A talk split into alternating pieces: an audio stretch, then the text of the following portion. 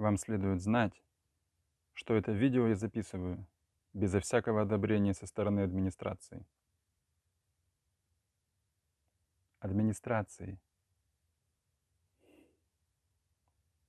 Всемирное правительство. Два ядерных удара по Тибету в прошлом году.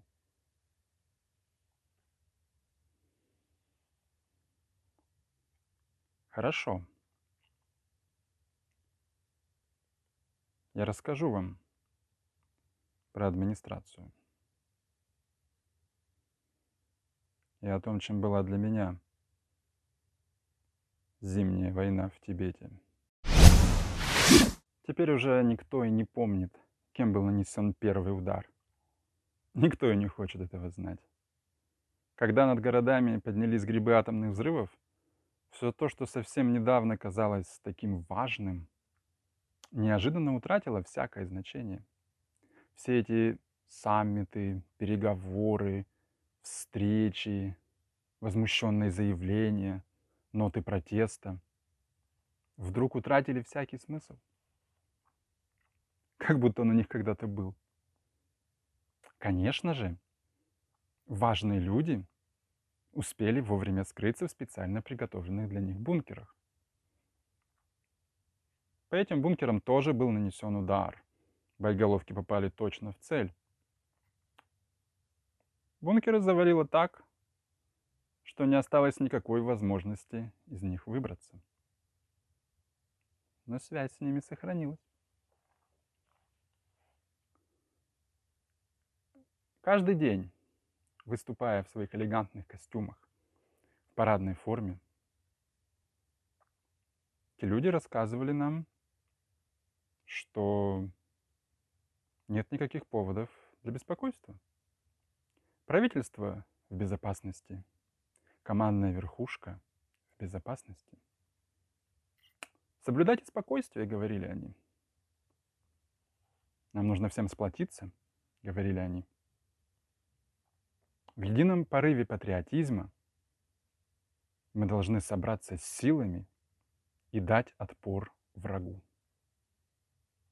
Но вокруг нас не было никаких врагов. Знаете, что мы сделали? Мы отрубили этим в бункере всякую связь. Должно быть, они до сих пор каждый день встают перед камерами и рассказывают о том, что правительство в безопасности. И нет никаких поводов для паники. Мы нисколько не беспокоились о тех, кто остался в бункере. Говорят, у них там припасов на тысячи лет. И развлечений тоже полно. Нам ползавшим по радиоактивным руинам.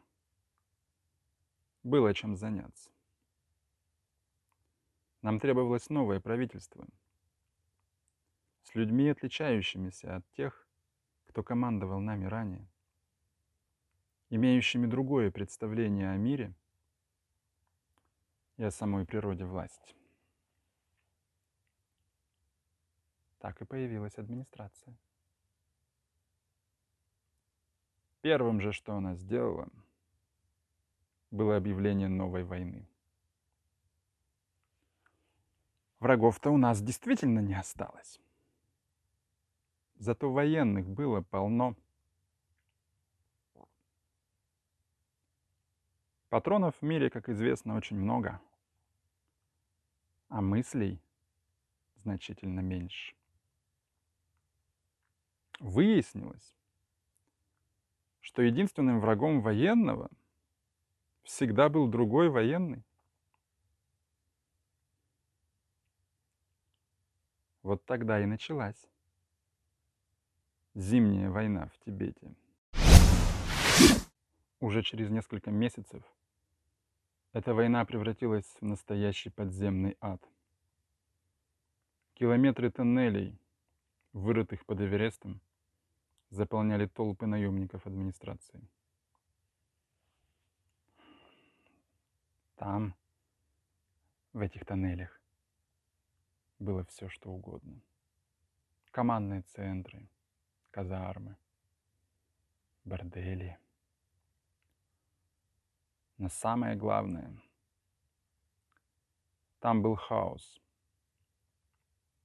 Очень скоро мы перестали понимать, кто командует, кто должен подчиняться приказам, кто нам союзник, кто нам враг. Это уже не имело никакого значения. Главное было то, что война продолжалась. Администрация покорила мир. Мы ползали в тоннелях под Эверестом. Все были довольны.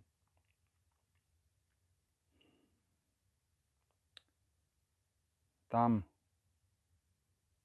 в этой холодной каменной темноте, я иногда неделями не слышал людей. Мне ничего не оставалось, кроме как выцарапывать на камне все, что приходило мне в голову. Я записал все, что знал. Если когда-нибудь вы окажетесь в этих тоннелях, прочитайте то, что записал я и подобные мне. Вы узнаете много нового и о зимней войне в Тибете, и о самой администрации. Но если вы хотите узнать все ее секреты, найдите книгу парня по имени Фридрих Дюренмат. Он в 60 страницах умудрился уместить столько, сколько другие не могут и в нескольких огромных томах. Не понимаю, как его могли оставить в живых. Он рассказал все. И откуда взялась администрация. И как жили наемники под Эверестом. И даже о том, чем на самом деле был этот Эверест. Он раскрыл все тайны зимней войны в Тибете. Умолчал он только об одном. Она должна была случиться намного раньше.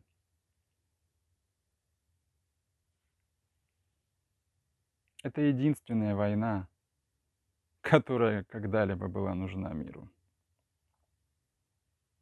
Но вы можете не слушать бедного наемника. Это же всего лишь точка зрения –